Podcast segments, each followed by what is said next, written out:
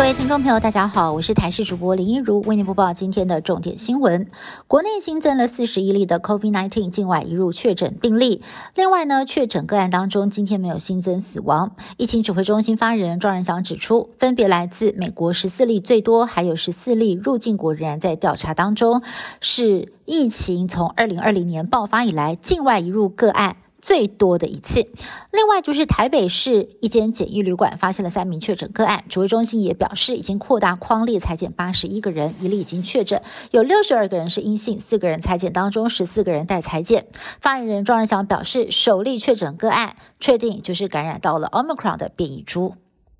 元旦连假首日，国道三号南州交流道上午涌现车潮。至于往屏东垦丁必经的水底寮路段，总计十五个小时突破了两万四千辆车。有鉴于此，警方也寄出了调拨车道等等四大管制措施来应应。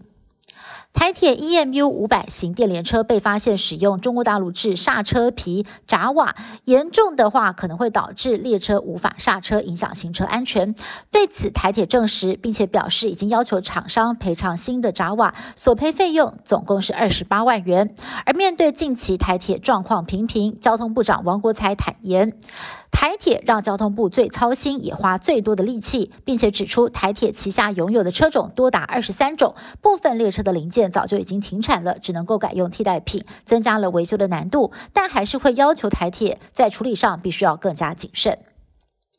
日本人过新历年就像是台湾过农历年一样，在三十一号除夕这一天，大批的民众冒着低温排队，也要吃上一碗荞麦面，象征切断今年的厄运。而今年日本的疫情趋缓，各地涌现了大批的采买年货的人潮。大阪的黑门市场似乎呢也恢复到疫情前的热闹了。立木县有神社为了要祈求新年平安，供奉了重达七百公斤的巨无霸年糕，还得用小起重机才搬得起来。美国的疫情严重反扑，让拜登政府还有防疫团队最近真的是伤透脑筋。而就在这个时候传出，如果白宫首席防疫官员。佛气选在这个时候告老还乡的话，他可以领到多少退休金呢？事实上，佛气已经在联邦政府任职长达五十五年了，他现在的薪水已经超过了年薪四十三万，折合台币大约是一千两百万元，比总统拜登的年薪更高。如果这个时候退休，佛气每年可以领到的退休金大约将近三十五万美金，将近是台币一千万，可说啊是不愁吃穿。不过佛气说，疫情都还没有结束，他不打算这个时候要退休。以上新闻是由台视新闻部制作，感谢您的收听。更多新闻内容，请您持续锁定台视各界新闻以及台视新闻 YouTube 频道。